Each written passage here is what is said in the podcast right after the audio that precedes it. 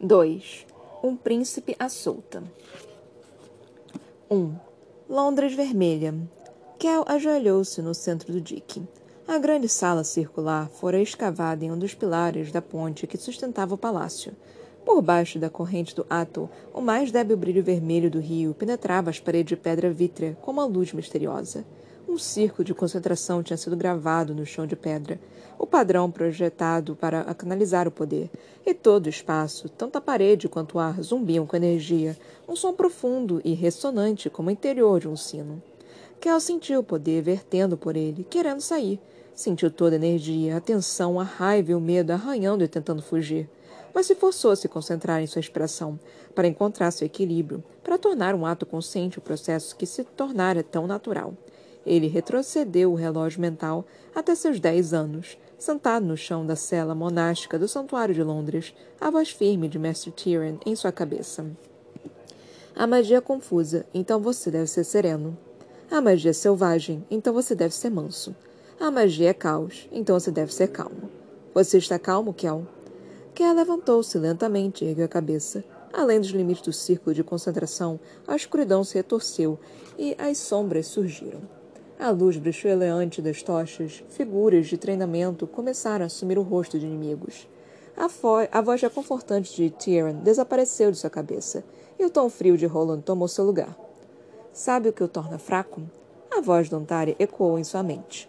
Kel encarou as sombras fora dos limites do círculo, imaginando uma capa ondulante, um reflexo de aço. Você nunca teve que ser forte. A luz das tochas vacilou, e Kel inalou, exalou e golpeou. Ele golpeou a primeira forma, derrubando-a. No momento em que a sombra caiu, Kel já estava girando para a segunda em suas costas. Nunca teve que tentar.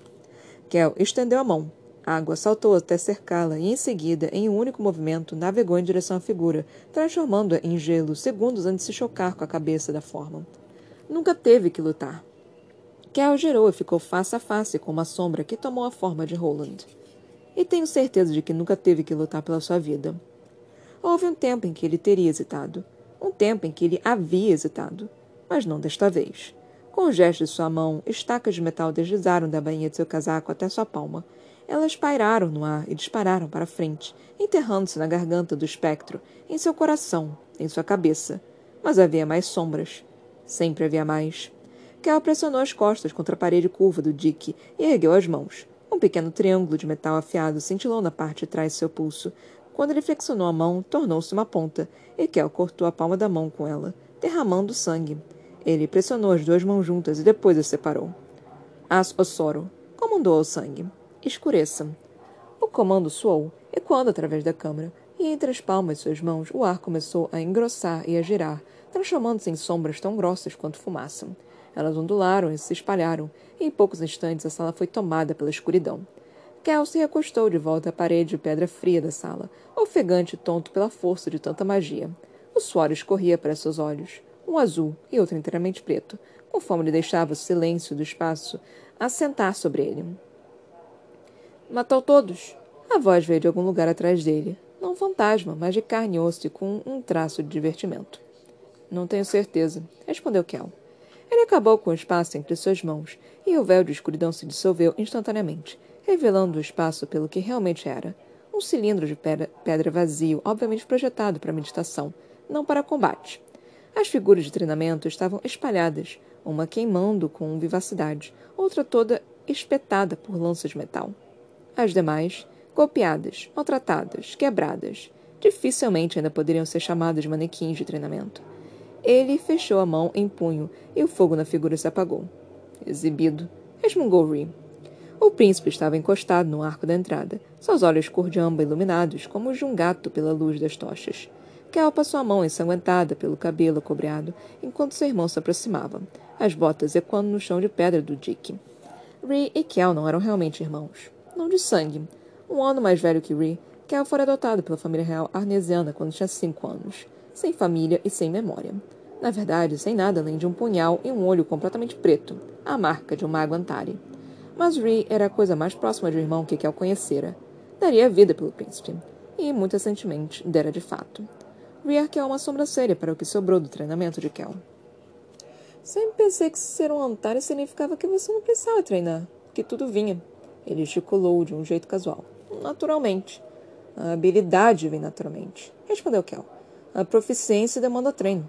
Exatamente como expliquei em cada uma de suas lições. O príncipe deu de ombros. Quem precisa de magia quando você é tão bonito? Kel revirou os olhos. Havia uma mesa na entrada da alcova, repleta de recipientes. Alguns continham terra, outros areia e óleo. E uma grande tigela de água. Ele mergulhou as mãos na tigela, jogou água no rosto antes que seu sangue pudesse manchá-la de vermelho. Ree entregou-lhe uma toalha. Melhor? Melhor. Nenhum deles estava se referindo às, pro... às propriedades refrescantes da água.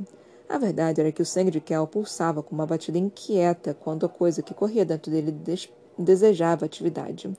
Algo havia sido despertado nele e não parecia ter a intenção de voltar a dormir. Ambos sabiam que as visitas de Kel ao Dick estavam aumentando, tanto em frequência quanto em duração. O treino acalmava seus nervos e energia em seu sangue, mas só por um tempo. Era como uma febre que baixava, só para subir novamente.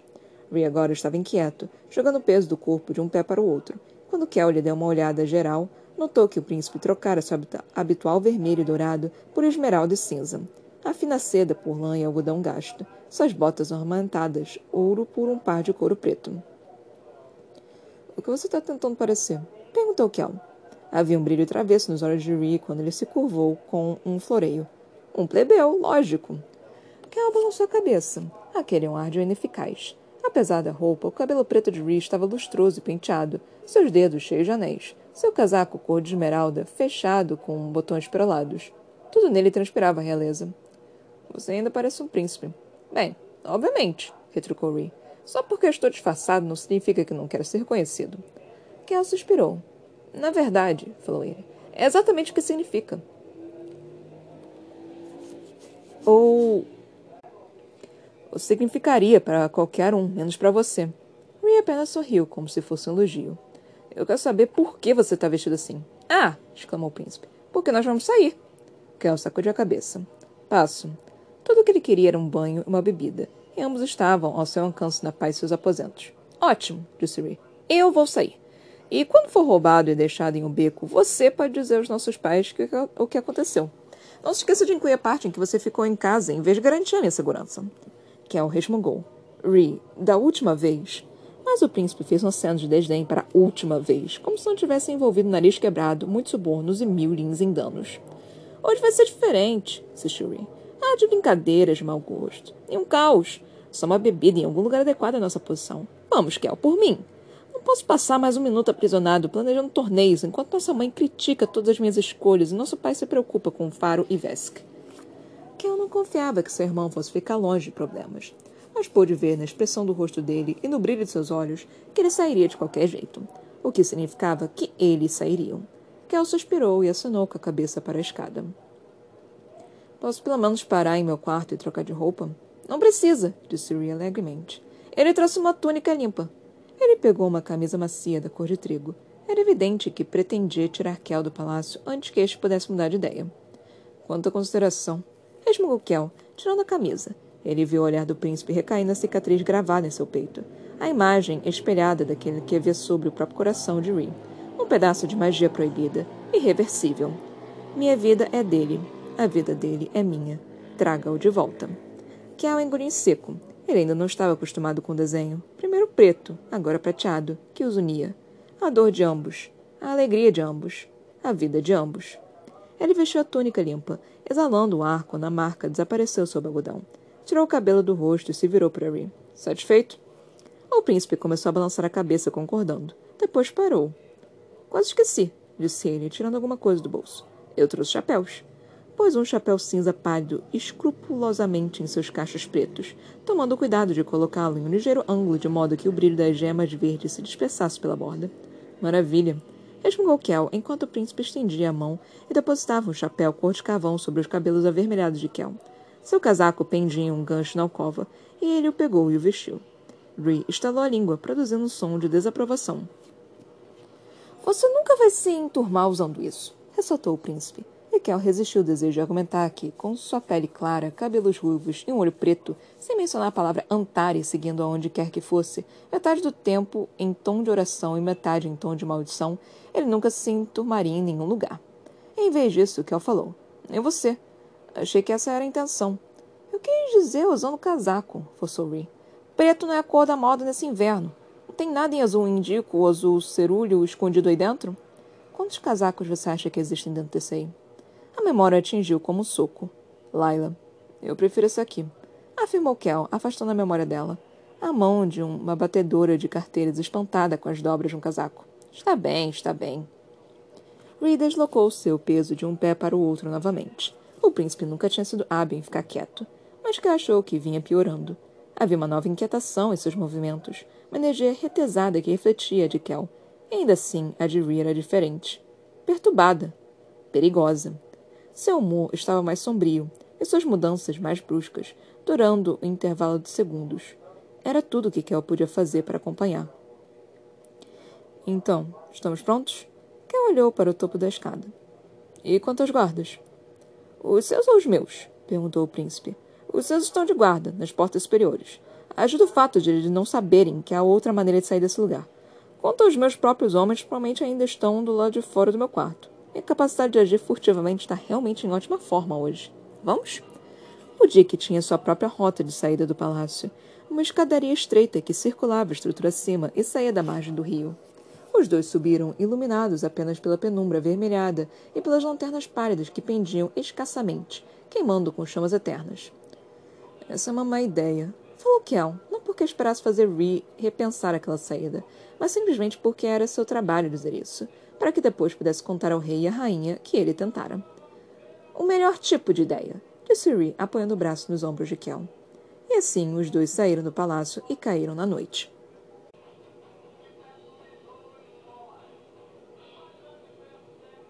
Dois.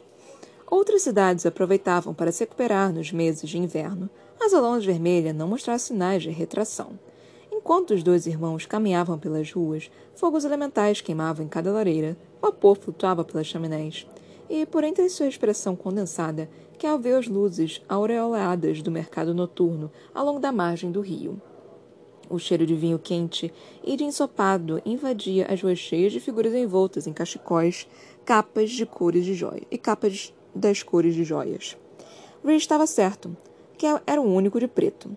Ele puxou o chapéu para baixo sobre a testa, menos para protegê-lo do frio de que os olhares inevitáveis. Duas moças passeavam de braços dados, e quando uma lançou um olhar furtivo para Ree, quase tropeçando nas próprias saias, ele a segurou pelo cotovelo. Ansolasse, resnaster, desculpou-se a moça. Mas Marist, respondeu Ree em seu arnesiano fácil e impecável. A moça não pareceu notar Kel, que ainda se mantinha um passo atrás, com metade corpo na sombra da margem do rio mas a amiga notou. Ele pôde sentir os olhos dela se demorando nele, e, quando ele finalmente encontrou o olhar da garota, sentiu uma satisfação soturna por ela estar prendendo a expressão. Avan, disse Kel, sua voz pouco mais espessa que a névoa. Avan, respondeu ela, tensa, fazendo uma mesura com a cabeça. Ree beijou a mão enluvada da outra moça, mas Kel não desviou os olhos daquela que observava. Houve um tempo em que os arnesianos o adoravam como se fosse abençoado caíram tentando curvar-se abaixo do suficiente. Mesmo ele nunca tendo gostado daquela exibição, isso era pior.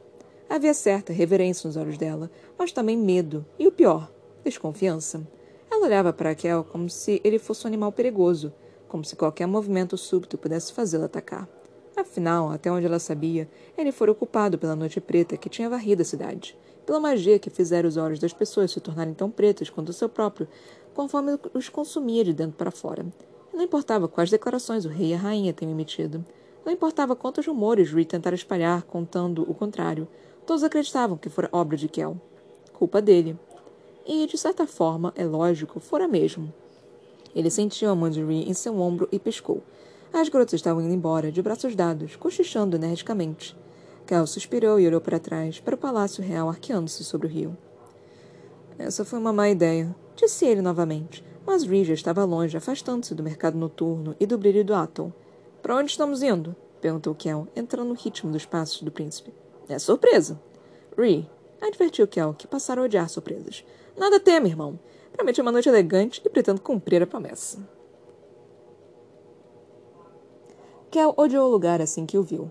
Chamava-se Ratchanast, esplendor. Nocivamente ruidoso e dissolutamente colorido, O esplendor era um palácio do lazer onde a ostra da cidade, a elite, podia protelar os, os meses mais frios apenas negando sua presença. Atravessando as portas recobertas de prata, a noite e inverno evaporavam. Lá dentro era um dia de verão, das lanternas de fogo queimando como a luz do sol até as árvores artificiais lançando sombras sobre todos como um dócil de folhas verdes entremeadas. Ao sair da noite gelada, com sua cortina de sombra e neblina para um campo expansivo e bem iluminado, Kel se sentiu repentina e horrivelmente exposto. Ele não podia acreditar, mas ele e Ree estavam realmente mal vestidos. Ele se perguntou se Ree queria causar um escândalo ou uma cena, ter sua presença desafiada. Mas os criados à porta devem ter conhecido o príncipe real ou o próprio Kel, e por extensão Ree, já que santos todos sabiam que ninguém mais poderia arrastar o Antari para tal festa, porque os dois foram bem recebidos. Kel sempre cerrou os olhos diante da fúria de atividades. As mesas de banquete estavam cheias com pilhas de frutas, queijos e jarras de vinho gelado de verão, e casais rodopiavam em uma plataforma de pedra azul feita para se assemelhar a um lago, enquanto outros descansavam em almofadas sob as árvores encantadas. Os carrilhões de vento ecoavam, e as pessoas riam, o riso alto e cintilante dos aristocratas, brincando aos seus companheiros com cálices de cristal, suas riquezas como a paisagem em exibição. Talvez toda a pantomima tivesse sido encantadora se não fosse tão frívola, tão espalhafatosa. Em vez disso, Kel a achou insuportável. A Londres Vermelha poderia ter sido a joia do Império Arnesiano, mas ainda tinha pessoas pobres em sofrimento. E ainda assim, em lugares como o Esplendor, a ostra podia fingir, construir utopias com dinheiro e magia. Além de tudo, Rich tinha razão. Ninguém mais estava de preto, Raquel sentiu com uma mancha em uma toalha limpa assim que o príncipe colocou a mão em seu ombro e conduziu-o para a frente. Pensou em mudar o casaco, trocando preto por algo mais claro, mas não conseguiria usar nenhum dos tons pavoneantes que estavam na moda neste inverno. Passaram por uma mesa de banquete e Ree pegou duas taças de vinho de verão. Kel manteve o chapéu, examinando a sala entre a aba do acessório e a borda do copo que Ree pressionava nas mãos. Acho que já desvendaram meu disfarce devaneou o príncipe, mantendo a cabeça baixada. Hoje estão todos muito ocupados alisando as próprias penas. Kel ficou surpreso com a insinuação de julgamento no tom do irmão. Dê um tempo a eles, falou. Nós acabamos de chegar. Mas ele podia sentir o burburinho da informação movendo-se como um tremor através do salão, conforme Rios levava até um sofá debaixo de uma árvore. O príncipe afundou nas almofadas e tirou o chapéu. Seus cachos pretos brilharam, e, mesmo sem a habitual coroa de ouro no cabelo, tudo nele, sua postura, seu sorriso perfeito, seu autocontrole transpiravam realeza. Eu sabia que não podia imitar nenhuma dessas coisas. Já havia tentado. Ree jogou o chapéu na mesa. Kel hesitou, passando os dedos pela aba, mas manteve-o na cabeça, pois era a única armadura contra os olhares intrometidos.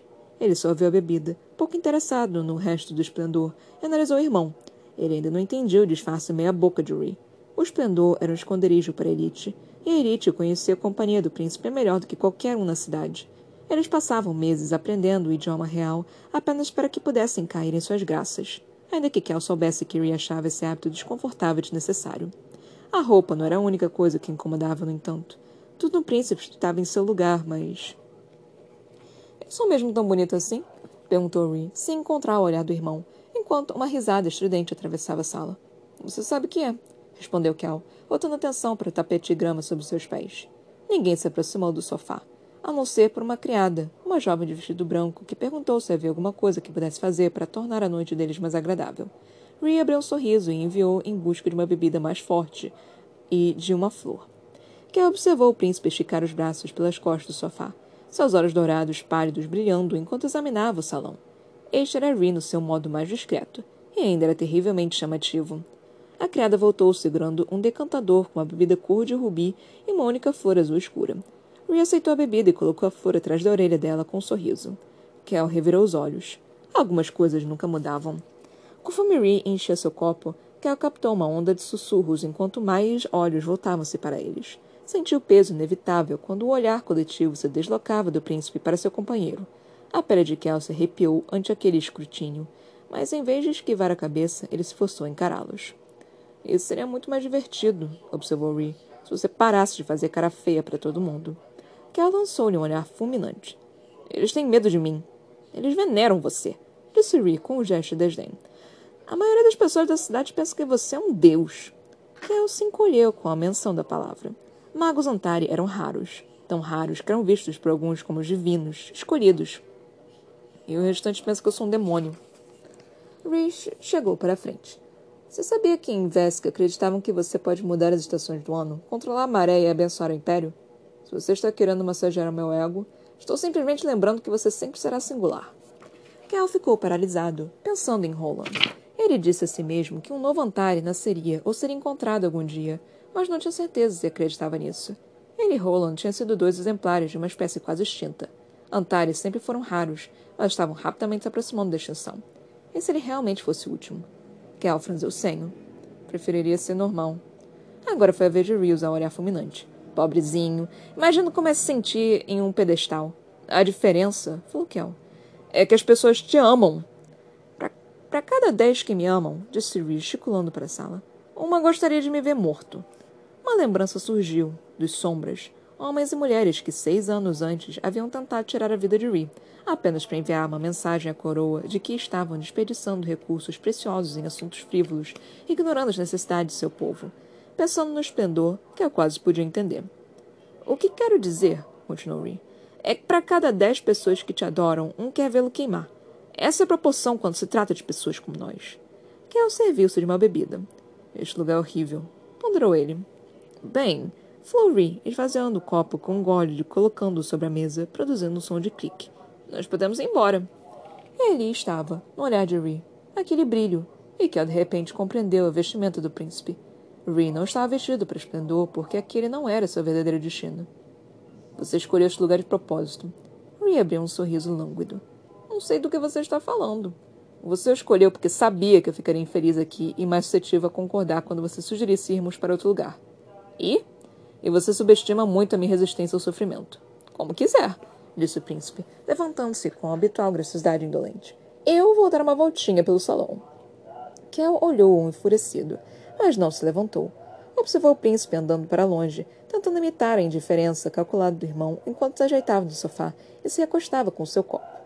Viu o irmão circular pelo mar de pessoas, sorrindo alegremente, apertando mãos, beijando bochechas, gesticulando ocasionalmente para a própria roupa com uma risada autodepreciativa, Apesar de sua observação anterior, o fato era que Ree ambientava-se sem esforço. Como deveria ser, ponderou Kel. Ainda assim, Kel detestava a forma gananciosa com que a ostra olhava para o príncipe. O pestanejar afetado das mulheres continha afeto de menos e astúcia demais. Os olhos de avaliação dos homens mostrava pouca bondade e muita voracidade. Um ou dois lançaram olhares para Kel com um espectro da mesma ânsia, mas ninguém era suficientemente corajoso para se aproximar. Bom, que sussurrassem, que olhassem. Ele sentiu um impulso estranho e súbito de fazer um escarcel, ver a diversão deles se transfigurar em terror ao presenciar seu verdadeiro poder.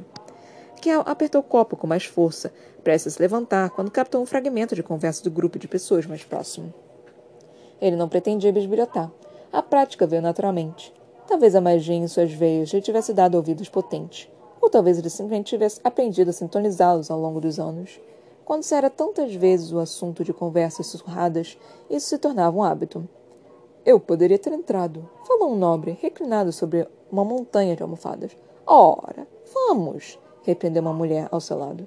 Mesmo que possuísse as habilidades, o que você não possui é tarde demais. A lista de participantes já foi montada. Foi mesmo? Como a maior parte da cidade, eles estavam falando sobre os Essen Task, os jogos elementais. E a princípio, Kelly lhes deu pouca importância uma vez que a ostra normalmente se preocupava mais com bailes e banquetes do que com os concorrentes, e quando raramente falavam dos magos, era da forma como se fala de animais exóticos. Bom, a lista ainda não foi divulgada, continuou a mulher em um tom conspiratório. Mas meu irmão tem seus métodos. Alguém que conhecemos? Perguntou outro homem, de forma displicente e despreocupada. Ouvi dizer que a última vencedora, Kissimir, disputará de novo. E o Emery? Nesse momento, o corpo de Kel se enrijeceu. Ele segurou o cálice com tanta força que os nós de seus dedos ficaram brancos. Certamente isso é um engano, pensou ele, ao mesmo tempo que uma mulher perguntou. Alucard Emery? O, o próprio. Ouvi dizer que ele está voltando para competir. O sangue pulsou em baques surdos no ouvido de Kel, e o vinho em seu cálice começou a formar um redemoinho. Isso é bobagem, insistiu um dos homens. Você dá muita atenção às fofocas. Emery não pisa em Londres há três anos. Pode ser, insistiu a mulher. Mas o nome dele está na lista. Um amigo do meu irmão tem uma irmã que é mensageira para Aven Essen, e ela disse que. Uma dor repentina percorreu o ombro de Kel. Ele quase derrubou o cálice. Ergueu a cabeça subitamente, procurando a fonte do ataque, enquanto sua mão ia até o ombro. Demorou um instante para registrar que a dor não era sua. Era um eco. Ri. Onde estava Ri? Kel se levantou de um salto, derrubando tudo que estava sobre a mesa, enquanto esquadrinhava o salão à procura do cabelo cor de ônix do príncipe. Seu casaco azul. Ele não estava em lugar algum. O coração de Kel martelou no peito, ele resistiu à vontade de gritar o nome de Ri por todo o gramado. Por isso senti olhos em cima dele, mas não se importava. Não ligava a mínima para nenhum deles. A única pessoa neste lugar, nesta cidade com quem ele se importava, estava próximo dali, sentindo dor, Kel sempre cerrou os olhos ante o brilho forte mais do ambiente do esplendor. As lanternas solares resplandeciam logo acima, mas ao longo mas ao longe, a luz da tarde do salão aberto se afunilava nos corredores de uma floresta mais escura. Kel praguejou e se embrenhou pelo campo, ignorando os olhares dos outros clientes. A dor veio novamente, desta vez na região lombar, e a faca de Kel já estava desembainhada conforme ele invadiu o dócil sombreado, xingando as árvores densas que faziam das luzes das estrelas que passavam por entre os ramos as únicas fontes de iluminação. As únicas outras coisas que havia naquele bosque eram casais entrelaçados. Maldição, praguejou. Sua pulsação atingindo um ritmo colérico conforme ele retrocedia. Ele aprendera a guardar um objeto de Ree com ele, por via das dúvidas. Estava prestes a derramar seu sangue e conjurar um feitiço para encontrá-lo, quando sentiu sua cicatriz latejar de uma maneira que lhe indicou que o príncipe estava perto. Ele se virou e ouviu uma voz abafada pela copa da árvore mais próxima, uma voz que poderia ser de Ree, que avançou esperando encontrar uma luta, se com algo completamente diferente. Ali, em uma inclinação coberta de musgo, Ree estava semi-vestido, parando sobre a garota de branco, a flor azul ainda nos cabelos, o rosto enterrado no ombro dela. Ao longo das costas nuas dele, Kel pôde ver marcas de arranhões profundos o suficiente para verter sangue, e um eco recente dor floresceu perto dos quadris de Kel, enquanto ela cravava as unhas na carne de Ree. Kel expirou bruscamente, por desconforto e por alívio. A garota viu parada ali e arquejou. Ree ergueu lentamente a cabeça, ofegante, e teve a audácia de sorrir. Seu idiota! Sibilou Kel. Amante? perguntou a garota. Ree se endireitou, então se virou com uma elegância lânguida, inclinando-se no musgo. Irmão. Vá embora, ordenou Kiel à garota. Ela pareceu desconcertada, mas arrumou o vestido de qualquer jeito e se foi, enquanto Ree levantou vacilante e procurou por sua camisa. Pensei que você estivesse sendo atacado. Bem, Ree deslizou a túnica delicadamente sobre a cabeça. De certa forma, eu estava. Kel encontrou o casaco de Ree pendurado sobre um galho baixo e atirou em cima dele. Então conduziu o príncipe de volta através dos bosques e do campo, passando pelas portas de prata e saindo para a noite. Fora uma precisão silenciosa, mas no momento em que saíram do esplendor, Kel virou o irmão para si. O que você estava pensando? Precisa mesmo perguntar? Kel sacudiu a cabeça, incrédulo. Você é um imbecil sem comparação. Ray apenas riu. Como iria saber que ela seria tão bruta comigo? Vou matar você. Você não pode, falou Reed de maneira simples, estendendo os braços. Assegurou-se disso. E por um instante, enquanto as palavras pairavam na nuvem de seu hálito gélido de inverno, o príncipe pareceu genuinamente chateado. Mas então o sorriso já estava de volta. Venha, disse ele, apoiando o braço nos ombros de Kel. Eu já cansei mesmo do esplendor. Vamos encontrar um lugar mais agradável para beber. Uma neve fina começou a cair à volta deles, e Reese suspirou. Você não se lembrou de pegar meu chapéu, lembrou?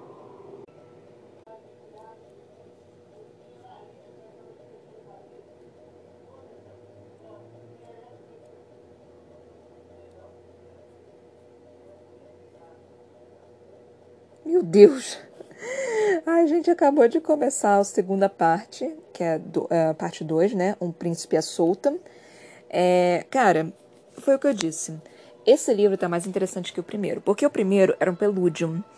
Era, é, tipo, meio que desnecessário, assim, sabe? Eu acho que ficaria mais interessante se a gente visse essa parte, né? E só meio que é, tivesse um livro extra pra a gente saber o que aconteceu no é, no primeiro livro, sei lá, tipo uma novela, uns contos, alguma coisa assim. Só pra gente ter uma noção. Mas, cara, essa parte tá muito mais interessante. Esse, esse segundo livro tá muito mais interessante do que o primeiro. É, eu, eu tô achando, pelo menos.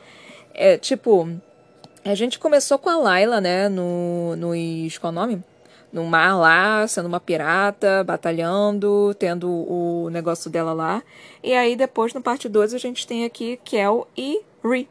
Então, assim, e a gente começou com Kel. Nossa, na minha cabeça, cara, eu não sei se a Vi Schwab consegue escrever bem cena de luta, porque é tão cinematográfico o que ela escreve, o que ela descreve, que na minha cabeça vem um negócio tão vivo que eu, que eu fico tipo, caraca. E, eu, e é raro eu conseguir, tipo, realmente ter essas visões tão claras na minha cabeça. Então, parabéns, Vi Schwab, você tá conseguindo fazer algo do qual, assim, eu não esperava, assim, que a maioria dos autores não consegue fazer, sabe? Ainda mais com, com um mundo novo quando é um mundo novo, as pessoas tendem a criar coisas completamente novas, das quais eu, eu não consigo imaginar, porque é tudo na cabeça da pessoa, né? Então, quando é, ele descreve, essas pessoas descrevem, os autores descrevem coisas novas, eu fico, mano do céu, que porra é essa? Então eu, eu fico muito confusa. Mas a V Shop está conseguindo converter essa, esse mundo diferente, esses mundos diferentes, né, de uma forma tão simples, tão básica, que eu tô tipo, não, não tá complicando o negócio. É tipo, é isso. É, é isso, sabe? Tipo, não tem mais o que fazer. É isso. E eu só tô, cara, que lindo, que maravilhoso, assim, assim, tipo, não, não precisa de muita coisa. É isso, sabe? É apenas isso. Então, assim, a escrita dela é muito boa, é muito bem feita, só que ao mesmo tempo não é uma não é uma história do qual eu, eu leia e eu fique tipo, meu Deus do céu, não acredito que isso está acontecendo. É uma história, tipo, por enquanto, é, é uma história que eu realmente fico esperando o que, que vai acontecer a seguir. No primeiro livro foi assim, tipo, eu já imaginava o que fosse acontecer e tudo, só que acontecia muito rápido. Aqui, enquanto eu tava lendo, eu também tô meio que imaginando, né? Tipo, é, o que que vai acontecer, o que que pode acontecer, quem é quem, não sei o que. É, no primeira parte a gente não tinha muita noção, né? Porque a gente acabou de conhecer o Alucard. E aí, na segunda parte, a gente tem o Alucard sendo dito de novo, né? E a gente tem, vai ter uma competiçãozinha. Por que não? Porque, porque tipo, é, é muito importante ter uma competição tipo Jogos Vorazes, tipo qualquer coisa assim que todo mundo adora um diabo de um festival, né? Ninguém, ninguém diz não para um diabo de um festival, de uma competição. Quem é que fala não para isso? Ninguém fala não para isso. Eu não falo não para isso.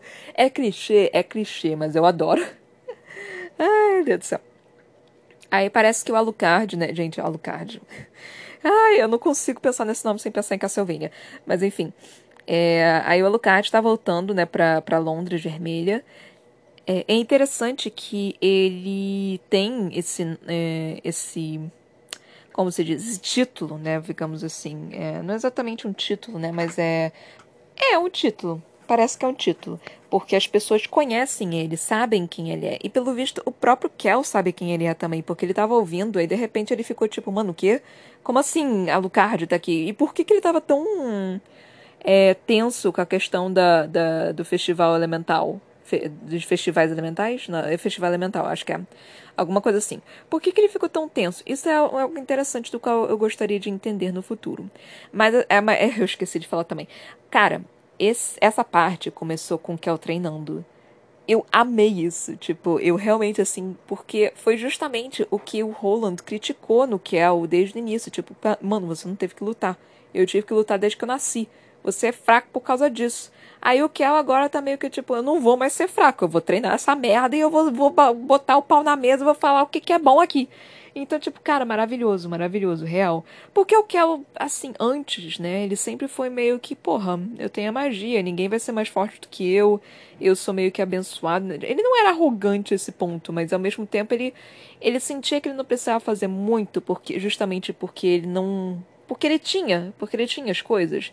Eu não tô falando que é errado, mas, cara, era o que você pensa, assim, se você tem aquilo, para que, que você ia tentar fazer, sabe? Tipo, não precisava, por isso simplesmente não precisava. Aí quando o Kel precisou, aí ele viu que ele tava meio que, hum, não posso mais, ainda mais agora que a vida dele está vinculada de Ree. Ele não pode simplesmente ficar tipo, não vou treinar não, vou só ficar aqui mesmo, vou só fazer as coisinhas que eu quero, trabalhar um pouquinho aqui e depois fazer o que eu quero. Então ele não pode mais fazer isso, né? E ele tá super preocupado, porque se ele morrer, o Ree também morre, né? Então, tipo, nós temos essa pequena questão também. É interessante que o Ree chegou É, assim que o Ree entrou, eu tava, tipo, preocupada. Preocupado, preocupado, preocupada. Ele apareceu, eu fiquei tipo, ah, tá meio aladinho o negócio, né? O príncipe que a princesa, quer dizer, aí nesse caso a príncipe, é genderbender. É, o príncipe indo pra. Qual é o nome? Pro meio da, do povão, querendo, tipo, brincar um pouquinho, só que assim, ao mesmo tempo não querendo ser completamente ignorado, querem que saiba que ele é ali. Então, assim, ai, Ri. Só que ao mesmo tempo, cara, eu acho. Vou, vou dar uma teoria aqui. Eu acho que o que o Kel fez deixou o Ri muito culpado. Não tenho certeza se culpado. Mas eu acho que, tipo, o Rin não teve escolha ali. E agora que ele está vinculado ao Kel, ele não sabe muito bem como agir. Porque ele. Porque se ele morrer, o Kel também morre. E foi colocado isso nele, sabe? Ele não queria isso. Só que ao mesmo tempo, tipo, o Kel salvou a vida dele. Então deve ser um, um, um sentimento muito conturbado, assim, de ele não entender completamente o que, está acontecendo, o que ele deve sentir, o que ele deve fazer e tudo mais. Porque foi uma situação difícil, cara. Foi uma situação difícil para ambos, sabe? E o, o Ree, né, gritando com o Kel, falando: Ah, você se certificou disso, né? Tipo, a minha vida não é mais minha vida. Então ele deve estar tá sentindo, né, essa, essa carga nele, essa responsabilidade tão grande, né, que ele tem. Então, assim, além de toda a questão do reino, blá blá blá. Então, realmente, tipo, é algo do qual ele não, não, não pensava em ter, não esperava ter. Então é realmente algo assim. É, essa é a minha teoria do, do sentimento. Porque o Ri tá agindo muito de forma. É, não é escrupulosa, é de forma. Alop, não é aloprada, é, é tipo quando uma pessoa meio que desistiu e aí ela acaba meio que fazendo um bando de merda. E é, ela tá, ele tá agindo meio que a Bela de Crepúsculo quando o Edward foi embora. E, e aí ela começou a subir em, moto, é, subir em moto de estranhos, pular de penhascos. Então o Ree tá agindo meio que dessa forma, de, de tentar tentar meio que descobrir que a vida dele é a dele mesmo e não e não vinculada a de Kel. Talvez ele esteja tentando provar isso a ele mesmo, mas eu não tenho certeza. Pode ser algo completamente diferente, mas é, não sei essa é uma, uma ideia que eu tenho de que talvez é, o Ree esteja passando e eu acho que não é assim de todo de todo uma, uma ideia muito fora da curva, né? Mas enfim, de novo, a gente acabou de começar, né? A gente leu o capítulo 1 e 2 da parte 2 e terminamos na página 77. É, eu faltei, né? Porque foi Natal. Ai, Deus, foi Natal, né? Então eu viajei, porque eu sempre vou para Friburgo, Friburgo nos natais, que eu passo com a minha família, né? Ah, eu espero que vocês tenham tido um ótimo Natal, porque eu, eu comi pra cacete. Mas enfim. É, aí foi por isso que eu, que eu faltei, mas enfim. É, vou, de novo, vou tentar voltar aqui ao normal, vou tentar voltar a um período, a uma, um negócio bom, um ritmo bom. Mas, gente, eu tô exausta. É que assim, eu preciso descansar. Porque esse ano foi pesado. Mas ao mesmo tempo eu tô tipo, não, eu preciso fazer 30 mil coisas porque eu não tenho muito tempo, senão daqui a pouco vai voltar tudo eu preciso vou estudar, fazer não sei o que, não sei o que lá. Então eu tô um cadinho desesperada por causa disso.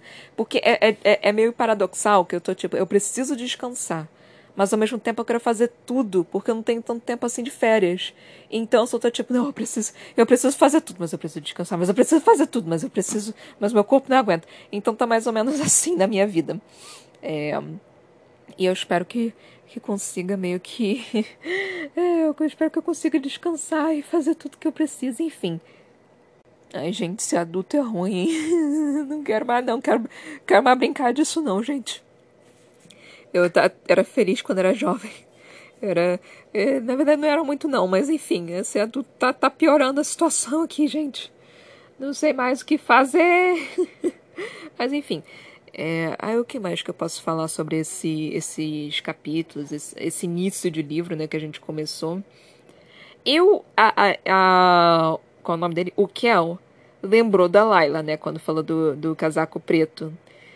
E, tipo, deu aquela pontada de tipo, ah, Laila. Eu só fiquei, ah, meu Deus do céu. É amor! É amor! Eu fiquei muito assim, tipo, antes, na, no primeiro livro, eu tava meio que. Hum, não sei bem se eu vejo vocês dois como, como um, um par romântico, não. Só que agora eu tô tipo, amor! Ai, meu Deus! Ai, eles dois juntos, pelo amor de Deus! Ai, que coisa mais linda! Meu Deus, eu não paro de bocejar eu nem sei se, se, tipo, realmente deveria ser assim. Eu nem sei se, tipo, é a melhor coisa, mas. Ai, eu sei que a Lucard vai aparecer. A Lucard já é um, um gostoso, digamos assim. Ah, eu já tô. Só pelo nome, eu já tô tipo, hum. Então eu já tinha um negócio meio, hum, com a Lucard por causa disso. Por causa. É, cara, eu não joguei Castlevania, né? Mas eu assisti o anime da Netflix. E o Alucard, né, do, do anime foi muito. Hum. Gente, fiquei com tanta pena do Alucard, cara. O Alucard se fudeu de tanta forma no, no diabo do anime que eu só fiquei, meu Deus, coitado. Eu, eu chorei no final da segunda temporada. Acho que foi da segunda temporada. É, foi da segunda temporada. Nossa, eu chorei. Eu chorei, assim, tipo, conseguiu me fazer chorar, mas enfim. Então, tipo, o, o nome já, já traz um certo. Uh, um certo peso, né? Tipo, aquele nome, é aquele nome. Então já traz certo peso pra todo o negócio. Então eu já tô tipo, hum, Alucard, olá! E eu já tava esperando ele desde o, por causa dos cardzinhos que a gente que eu ganhei, que a gente, que eu ganhei ao comprar este livro, né? Então assim, eu já tava meio que uhul, falta mais um. E, e eu ainda acredito que Rolando está vivo, ele vai aparecer em algum momento desse diabo desse livro. É, eu não sei exatamente qual vai ser a grande coisa ruim que vai acontecer nesse livro, porque precisa acontecer algo ruim para todo mundo ficar tipo, oh meu Deus, nós vamos morrer! E aí que salva todo mundo. Então eu não tenho certeza o que, que vai acontecer. Provavelmente deve acontecer no meio desse, dessa jossa de, de festival elemental aí. Então vamos ver como é que vai ficar. Esse livro é um cadinho maior, né? Então, assim, talvez é, é, demore um pouquinho mais para as coisas realmente acontecerem. Mas, cara, é muito bizarro, porque ao mesmo tempo que não acontece nada, é um nada do qual eu gosto. É um nada que eu fico tipo, porra, legal, interessante. Está, esse, esse negócio está se desenrolando de uma forma assim bem bacana. Os personagens são muito cativantes, não sei o que. Talvez seja isso, quando você consegue criar personagens bons. A história não precisa lá essas coisas, mas quando você cria personagens muito bons, assim, a história não precisa ser tipo a melhor das histórias. Eu li alguma coisa sobre isso, sobre é, criação de personagens. Se você conseguir criar personagens assim que, que chamam a atenção das pessoas, independente do que for a história, a pessoa tá ali para ver o personagem, seja lá o que for. Então, tipo, talvez seja isso. Talvez eu, eu fiquei muito. É, como se diz? Eu fiquei muito. É, é, linkada, eu fiquei muito é, próxima dos personagens. Não próxima, né? Mas eu fiquei muito apegada aos personagens. Não sei por que cargas d'água eu fiquei apegada a esses personagens, mas eu fiquei super apegada a esses personagens. Kel, meu amor lindo, maravilhoso. Laila, meu, minha crush querida. Alucard, meu marido. Ree, meu sei lá, meu ficante, porque vamos combinar que ele é, parece ser um, um fuckboy. E Roland é, assim, o meu, meu senhor querido que eu amo teus pés, assim, tipo. É... Então nós temos todo mundo aqui só criando meu. meu qual o nome? É, não é Oasis que se chama, é quando você tem, você tem uma pessoa e várias. É, e, e, vários parceiros, qual o nome de. Harem, é um harem. É, criando aqui meu haremzinho. Tá, tá lindo, tá perfeito, tá ótimo, tá maravilhoso, mas enfim, né? Tá porra nenhuma. É, daqui a pouco eles vão começar a se, se envolver um com o outro. É, o Ree também, né? De, tipo, mano, o que, que vai acontecer com o Ree? Será que ele vai ficar com a Lucard? Será que ele vai ficar com a Lucard, gente? Porque o Ree, a gente já sabe que o Ree é um fuckboy, né? Ele vai para lá, pra cá. Tem, é, eu vou falar essa frase que já falaram para mim, é tipo, é ridícula, mas é, é já falaram para mim, tem, tem um buraco e tá entrando. Ai, meu Deus do céu, isso é horrível. Então, tipo, o Ree é muito assim, né? Ainda mais agora, cara, que ele tava é, com a menina lá, tipo, cara, foi engraçado que o Kel meio que sentiu aquilo e ele ficou tipo, não, tem que achar o, que, o Rin, não sei o que. Aí ele começou a entrar na, na floresta mais escura. Aí ele falou, ah, tem muito. Aí eu pensei, isso não vai dar certo. Aí ele, ah, tem muitas ca casais se pegando. Puta que pariu, ele tá no Dark Room. Ele não tá percebendo que ele provavelmente tá ali no, no é, no, no Vucu Vucu. Aí mostrou que é o. Mostrou que é. Mostrou o Ree lá com as costas todas sangrando, não sei o que, com a menina. Eu só fiquei, puta que pariu. Isso não deve ser uma, uma coisa muito legal de você ver seu irmão fazendo, sabe? Só que o Kel ficou tipo, porra, você tá maluco, cacete, não sei o que, eu tava preocupado, porra. Então eu só fiquei, meu Deus do céu. e o Rich completamente, ah, tá, tá, tá tranquilo, amigo, tá tranquilo. E a menina pergunta, amante? Não, irmão. Eu só fiquei, meu Deus. O que que tá acontecendo aqui? Mas enfim, muito bom, muito bom. É, eu consigo sentir para onde isso está indo, né? Mas ao mesmo tempo é, não completamente. Então vamos ver como é que esse negócio vai andar. Que eu tô curiosa, quero saber qual vai ser o grande vilão. Espero que o Rolando volte, porque ele é meu crush meu amorzinho, meu querido, meu lindo, maravilhoso, gostoso. Mas enfim, é, é o bad boy da, da, da, do livro, né? Assim, não, não tem como. Ah, aquele sarcástico de cabelos pretos. Uh, então, ele, ele, é, o, ele é o nosso sarcástico de, de cabelos pretos. É, e, e, meio. e com um passado triste que ninguém consegue entender. Então, tipo, ele. Roland é esse cara. Que, de novo, eu só gosto em livro mínima paciência em vida real. Se aparecer isso em vida real, vai ficar, meu filho, procura um psicólogo, pelo amor de Deus. Não tem, não, não tem paciência, não. Você, você quer que eu te ouça, eu cobro você por hora, que tal? Tem mais o que fazer, tem problema demais para ficar ouvindo seus.